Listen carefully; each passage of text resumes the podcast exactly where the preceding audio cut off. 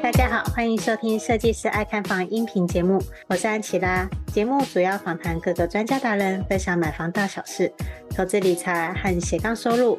透过轻松有趣的对话，帮助你学习房产知识，让你买房不后悔。今天的主题呢，是除了买房以外，我们另外一个重要的重点就是卖房。如果我们想要卖房子的时候啊，到底该注意什么呢？是直接走进中介公司就可以卖房子了吗？所以说真的，安琪拉我自己也不是说那么的清楚，因为我还没有卖过房子，但也不免俗的说，未来可能也会有碰到卖房子的状况。因此呢，我再次邀请到我的在中立的一个中介公司老板的好朋友。玉文在节目上跟大家分享，如果想要卖掉房子的话，会有什么样的方式，以及该如何找到适合的中介公司帮忙卖房子。我们就来欢迎玉文。Hello，玉文。Hello，嘿，hey, 很高兴今天是第二次受访那个安琪拉 Angela 的访谈。啊，大家好，我是中信房屋中原大学店的店经理刘玉文。对，我相信这一个问题可以说是最适合找玉文来做访谈的，关于卖房子这件事情。我应该很多人也都是第一次卖房子，然后跟你们做接触的吧？嗯，对，就是有时候他们会来店里。然后就询问一些卖房子的一些资讯，这样子。嗯嗯嗯，好，那我也想要问一下，就是如果卖掉房子啊，就是除了找中介以外，是否还有其他的管道呢？因为现在随着那个资讯多元的关系啊，那卖掉房子其实还挺多种管道的啊。这个其实也算是我们长久以来一直试出来的经验，比较有效的这样子。了解。因为我们像有一些主要方式去找买房。大概是利用报纸啊、网络广告啊，还有你们知道的 FB 五九一，还有乐屋网或朋友转介绍、邻居啊、社团啊，就是你如果去参加其他社团的话，嗯嗯，那这些都是找到买方的好方法哦。但其实我一直在想啊，就是如果真的有买方找到你的话，就是透过刚刚我说的网络广告啊打给你的话，对，那你怎么知道他是真的买方或假的买方？很难确定诶。对啊，而且。有真的有这么多时间可以代看吗？嗯，有有时候我觉得专业的事情还是要给专业的人做会比较好一点。但是如果真的是，呃，假设是待业者啊，或者是比较有空闲的时间的话，是可以就是透过我刚刚说的方式，像网络广告这些，可以试试看这样，因为很多自售的平台。那可是我只是觉得说，就是有时候安全也是有点重要这样子，而且有时候就是如果买方假设今天你卖个三千万的房子好了。他跟你出两千万，你的心情就会有一点受到影响。那我觉得 那个那个是钱的落差的问题。然后或者是买方跟你说：“哦，我要买了。”例如他说三千万我给你买了，然后隔天失踪了。啊，我觉得很容易遇到这种问题。对啊，买卖之间就是各种奇葩过程，应该都会有遇到过。对，但因为这些都是出现在我们的那种日常生活里，我们就会每天得面对这些事情，这样子。啊，但是如果是在一般的屋主的那种心态上面的话，内心就会有点不太舒服，就是哎，怎么出了价不见？对啊，就是有一种被背叛信用的感觉。对，所以我觉得就是找寻适合的房仲还是比较重要，所以多数上的那个房屋公司成交的比例还是比较大，嗯、就像你 PO 在五九一自售啊，其实还是很多。房仲签回来，然后去出售掉的。那其实我觉得主要是交易安全吧，嗯、因为卖方他们就是都有熟悉的代书嘛。但是如果没有公正的第三方去做这件事的话，那你说要用你的代书，我说要用我代书，其实真的比较难定夺这样子。而且其实房仲的服务费总共也才四趴而已，对啊，但是却可以帮你做任何任何的那个广告，你就不用花任何的钱。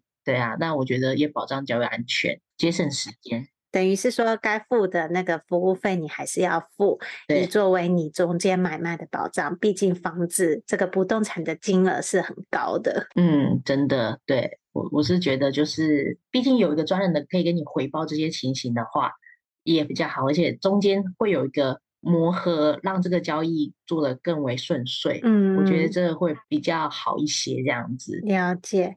诶，那我再来就是有第二个问题了，嗯嗯，就是呃，如果我要卖掉房子的话，我该如何要找到适合自己的中介公司？我是在我家周围的所有中介公司都去跑一趟吗？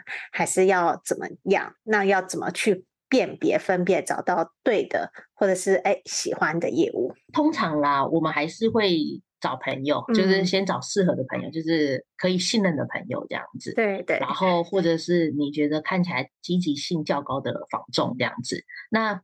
你可以透过事前问他一些问题，你就可以了解就是未来的服务状况。这有点类似面试吗？对，比喻 发型沟通好了。你你要你要给他剪的时候，你总会是问他一些问题，然后发现很难对题的时候，你就觉得哦，那这个可能不太适合你，因为一定会先过来估价嘛。所以在估价的情况下，你就会知道，哎，这个人你跟他对谈的感觉是怎么样的。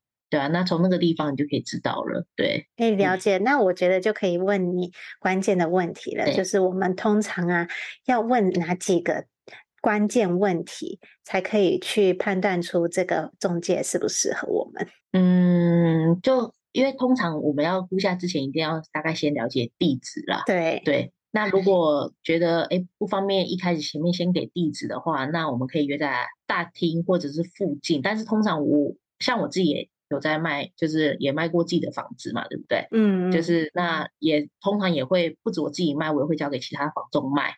那其实我是我是比较简单的那一种，我就是因为我基本上都是空屋买卖，所以我就会哎直接约在现场，这样子对于大家也比较省时省力。那我觉得现场哎你可以估个价这样子啊，主要其实也是估价这样子，对啊，还有哎你可能会做哪些广告啊，或者是听听看有没有适合的客源。嗯哦，就等于是说，问他如果要卖房子的话，他会怎么样卖？嗯，以及呢，他估价的合理性是否 OK？嗯，然后是以及是否有做完整的功课和研究？对，因为其实有稍微有跟几个房仲对谈完之后，你大概可以选个两个到三个房仲，然后去感觉一下那个感觉。而且现在其实有一嗯有一般委托跟专任委托，但是。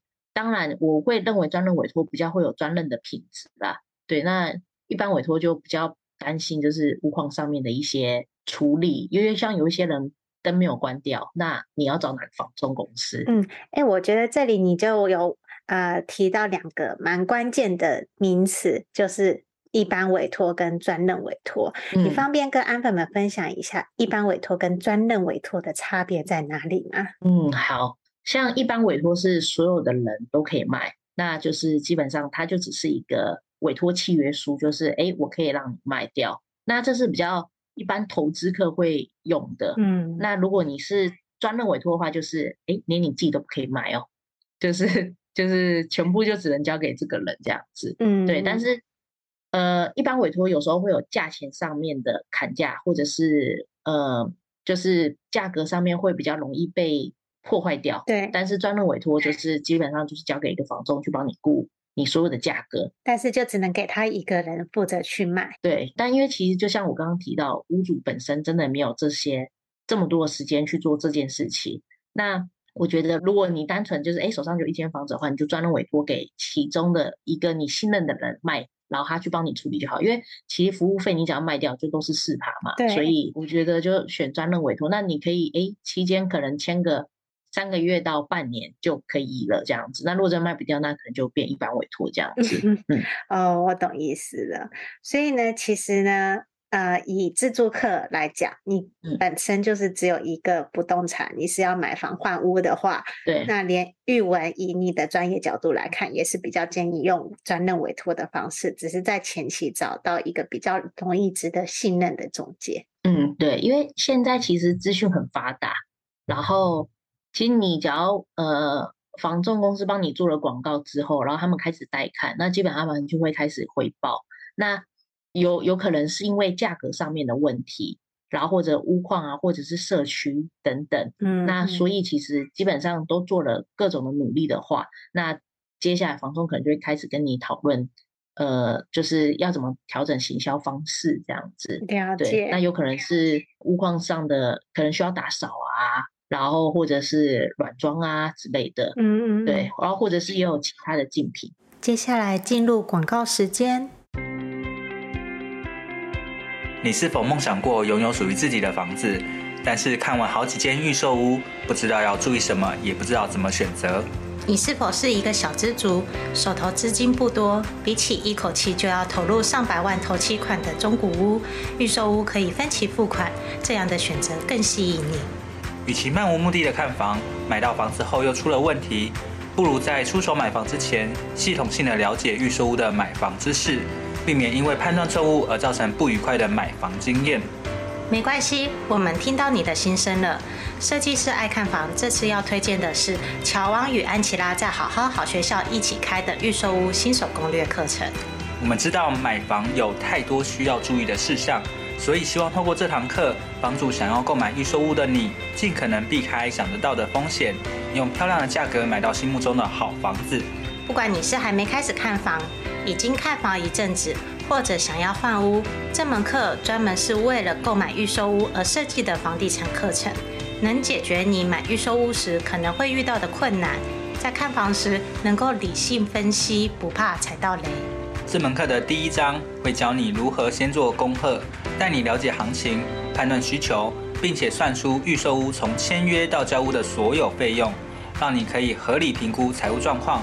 避免发生买到不适合的房子，或者买不起房子、扛不起房贷的悲剧。第二章会教你到接待中心现场看屋的注意事项，你可以知道如何拆穿话术陷阱，看懂平面图的玄机，并且问对关键问题，才不会一直被代销或者建商牵着鼻子走。第三章是议价签约，我们会教你如何运用小 paper 谈到好价格，看懂预售屋合约书的陷阱，眉眉角角。让你在买房当下能够保护好自己的权利，以及交屋之前争取到好的贷款条件，才不会签约后产生各种麻烦的纠纷。第四章是客变交屋，把握客变期，装潢出自己的风格，并且弄清楚验屋注意事项及各项费用，让你可以安心入住。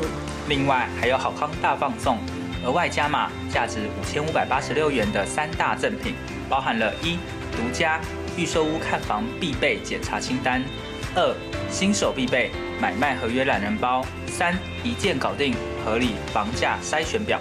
拥有一个幸福的家庭是很多人的梦想，就算你是小资族，也有能力买到好房子。现在就点选节目下方的链接，加入预售屋新手攻略课程，让乔王与安琪拉用多年的知识与经验，陪你走过这段独一无二的购物之旅，成功买下理想中的好房子吧。接下来继续回到节目内容。哎，那我有另外一个问题哦。嗯嗯。好，那假设我已经决定了做专任委托，嗯，然后呢，试出了这个房子的物件之前呢、啊，那就跟中介之间有什么注意事项以及相关的流程要跑？刚刚有先听到一个是估价嘛？对。那我相信第二个就是跟这个中介做一个专任委托的契约。嗯。对，然后后续的那些行销流程啊，然后呢，有什么是屋主啊、呃、一定要去注意的事项呢？嗯，我因为我们通常卖房子，我们就希望它好卖，所以我觉得房子基本的卖相是很重要的。嗯，就是因为有一些房子可能自住感觉还是有点乱这样子，然后所以就可能就是要稍微打扫一下，这样就预先打扫好，会比较增加那个卖相好跑的程度，还有。呃，配合时间的带看，就是哎，你可能如果是空屋好带看的话，嗯，这也是会比较方便。对，那因为现在实价登录也非常透明，所以你内心也要大概知道一下，哎，我想卖多少钱？就例如实价登录上面写呃两千，啊，那你如果真的突然说你想卖两千五，那这其实也是会增加困难度的，所以就稍微自己先了解一下内心的想法，这样子，就是不要离那个实价登录差太多。对。另外一个重点就是说，你登在五九一上面，你起码照片要好看。嗯，对，就是都会做一些美观的调整啊，对，然后呃，像照光的呃照片曝光度还有广角度啊，这些中介公司基本上都会去帮你做好事情，就是事事前的一些处理这样子。对，嗯、但像我刚刚讲到估价部分啊，那我这边想要稍微提醒一下，因为有一些屋主啊，他喜欢问了。一圈，然后就选一个最高的来签委托。不过听起来很像大部分的屋主会干的事情，哎，对，就是就是真的好像很常会这样。但是他如果那个房子就因为假设，就是像我刚刚讲的，假设呃，实价登录可能两千，然后他想卖两千五，但是呃，有一些就是同业有可能就是真的就是签下来，然后说我两千五卖帮我卖得掉，类似这样子。嗯，好，但是如果这个房子就这样被摆了一年啊，那其实因为中介公司有分，这有点太私密了，有分 有底薪跟没底薪，那有底薪他们如果不签到委托就会被扣奖金。哦，就是那个专任委托没有搞定的话会被扣奖金，对，然后没有底薪的话就比较无所谓这样子嘛。对，他他们就只是要把这个房子卖掉才会有奖金，嗯，所以有时候还是要，就是有有时候我觉得就是主要是这个人的服务态度有没有是你喜欢的，而不是就是你只单方面听到诶一个价钱很高，然后但是其实从高的里面你也可以去试探其他的房东业者说。你觉得这个价格钱是有机会达得到的吗？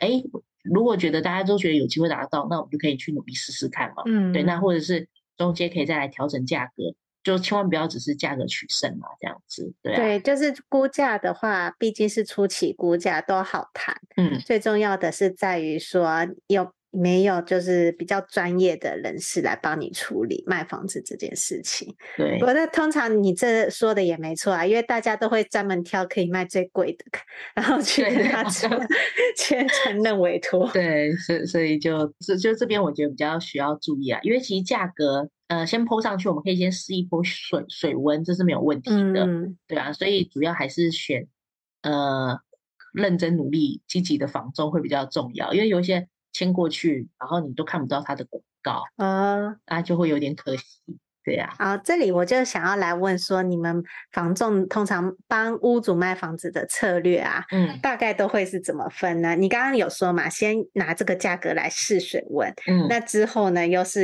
怎么做，然后去带看，找到正确的客群？呃，因为其实就其实因基本上我前期的估价会是凭。比较准一点点，我觉得就是大家就是不会太浪浪费太多的时间在就是试那个水温。嗯、那我会先跟他讲说，哎，可能成交价会在就是一个范围，我会跟他讲一个范围这样子。嗯、然后那我们先以就是前面的那个范围去试，啊，真的就是哎客户的接受度，然后或者是什么的时候，那我们在中间做个调整。嗯，因为基本上我们也很希望就是。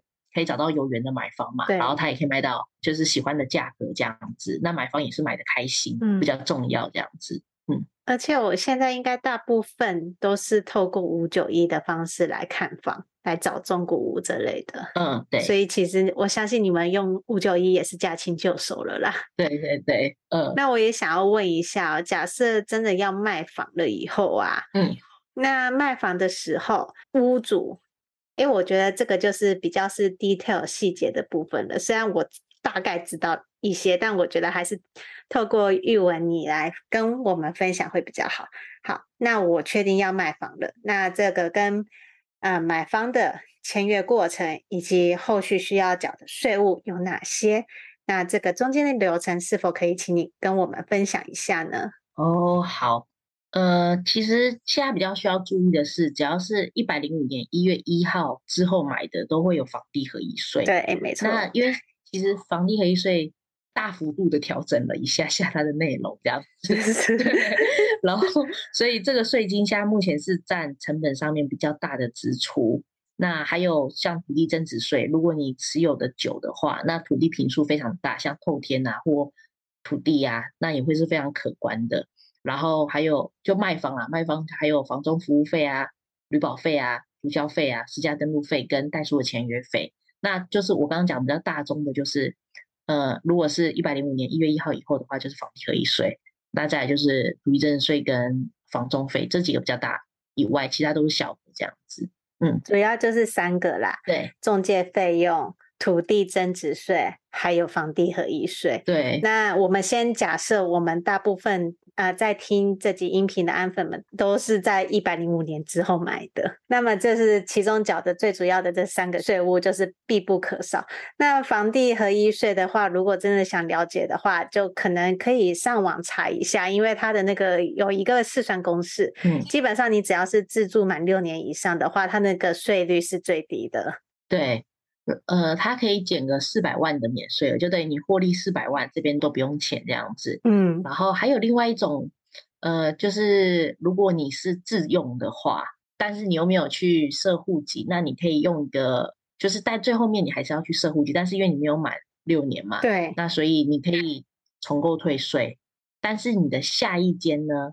下一间你就不可以，就是五年内是不可以卖掉的。基本上就是以屋换屋啦。对，就重购退税。对，那这边就是还不错。但是因为国税局会核实，就是你有没有卖掉。那如果有卖的话，它就会再照原始的，就是购物的税率去去用这样子。对。而且我记得重购退税的话，嗯、最好是买的比原本的房子还要再贵一些。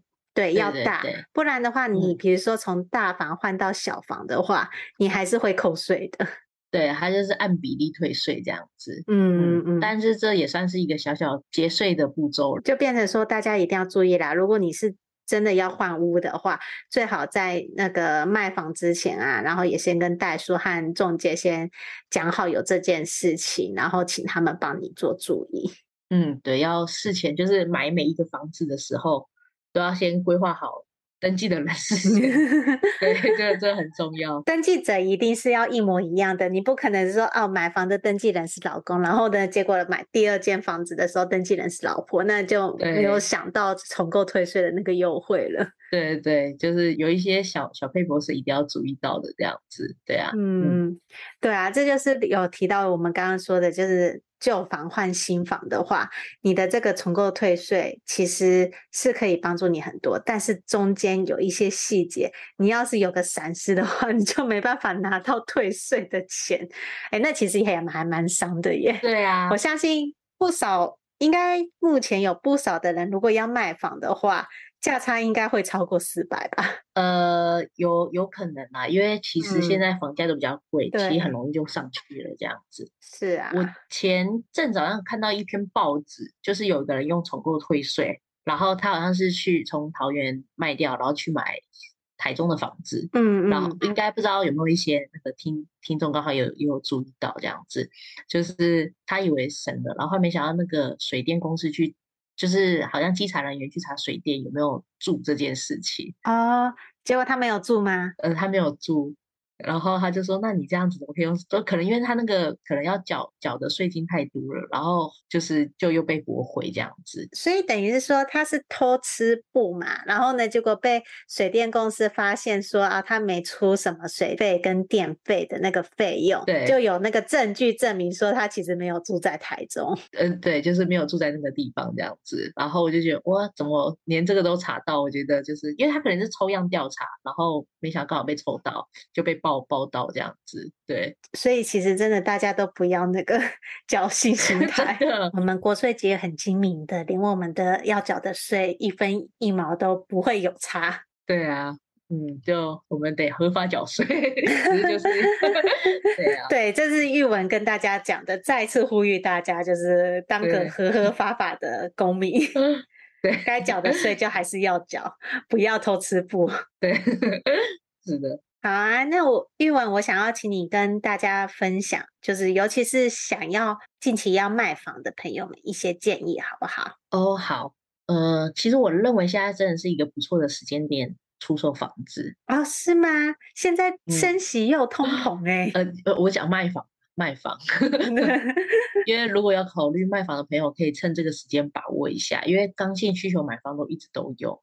啊，只是因为税制的关系跟预售屋的管制，投资客有退场的情况，然后所以最近的呃价格可能，我觉得它不会，就是可能就盘整，但是不会有所谓的大上或大下这件事情。那但是你如果有想要卖房的话，可以把握这时间点。但是如果哎你还可以撑的话，那当然就继续，因为其实我觉得整个中立啦，因为我我讲中立嘛，嗯嗯，就是整个在桃园来讲的话，整个交通建设都是往上走的。那只是因为我觉得现在这个时间点会是，嗯，就是黄金的点啦。那你当然你说，哎，这中间的时间也都是稳定的。只是如果你真的想要卖的话，因为毕竟这个时间点刚好是政府现在选举啊，嗯，然后或者是有很多跟房子有关的政策，也就都还在这个地方执行的话，那我觉得这个时间点你如果就我讲这个时间点，就是这个时间点你想卖的话，就把握这个时间点。哦，对，那。房子会下来，我倒也不会真的特别这样觉得。但是这个时间点卖，你比较可能会卖到不错的房价。了解，因为呢，其实你知道吗？新闻大部分的论点是在于说，因为买房的那个房贷利率变高了嘛。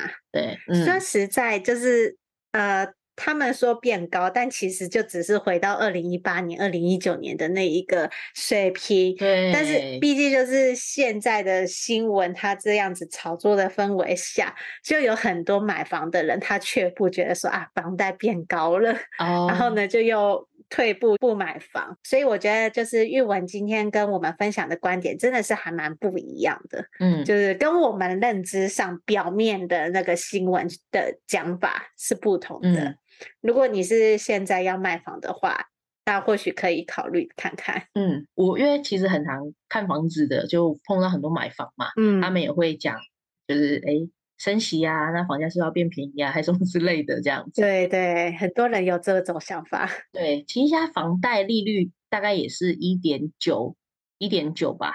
啊，我记得在十年前的时候，大概九十，我们讲九八九九年的时候，那时候利率可能是二点三趴。嗯，对，那其实也只是。回到了那个时间点，回温，对啊，那也没有说真的是差太多啦，所以我觉得是还 OK 的，对，嗯。那关于就是升息和通膨造成的一些中立区的房市影响的话，啊、我会在下一集再跟玉文去做一个主题上的访谈。所以呢，就是这一集呢是先以卖房为主，下一集呢就会是请啊、玉文以他个人的观点来分享说，他目前啊、在这个经济趋势的情况之下，他看到第一线中立区的这些房市反应。跟市场的状况如何？那我们也很期待下一集的分享。非常感谢玉文。那如果喜欢这集音频的朋友们，记得五星追捧加留言哦。我们就下集见，拜拜。好，拜拜。听完这集节目后，你觉得哪些部分对你有帮助，或是印象最深刻的呢？欢迎至 YouTube 和 Pocket 下方留言告诉安琪拉，并且分享这集节目给你需要的朋友。如果你也想要买房的话，安琪拉在脸书上有一个私密社团，只要在脸书上搜寻“小资族聪明买房”，就可以找到这个社团，与大家一起分享许多买房大小事。如果你喜欢这集音频的话，记得在 Apple Podcast 上订阅，并五星追捧加留言，或者在设计师爱看房的 YouTube 频道上按订阅追踪，并且开启小铃铛。谢谢大家的收听，我们下次见，拜拜。